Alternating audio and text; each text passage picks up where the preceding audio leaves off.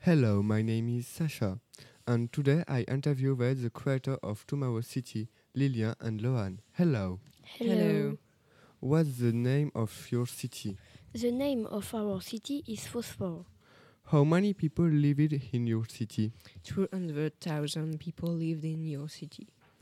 What does your population eat? Our population eats cereals, vegetables, and fruits. Those are grown around the lake. They also fish in the lake. What transport use your population? For déplacement, the population used bikes, an aerial subway, and boats on the lake. But where do you store water? The water is stored in lakes. How is your city organized?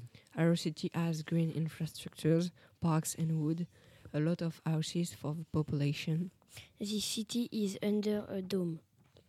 How do you produce electricity?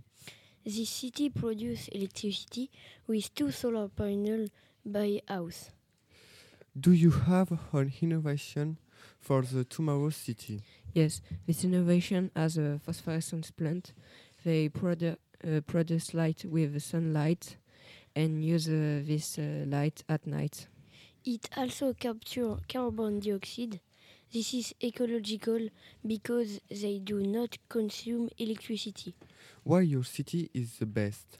Our city to be more innovative than San Francisco and to be as dynamic as New York. Okay, and now it's over. Thank you for listening. Bye.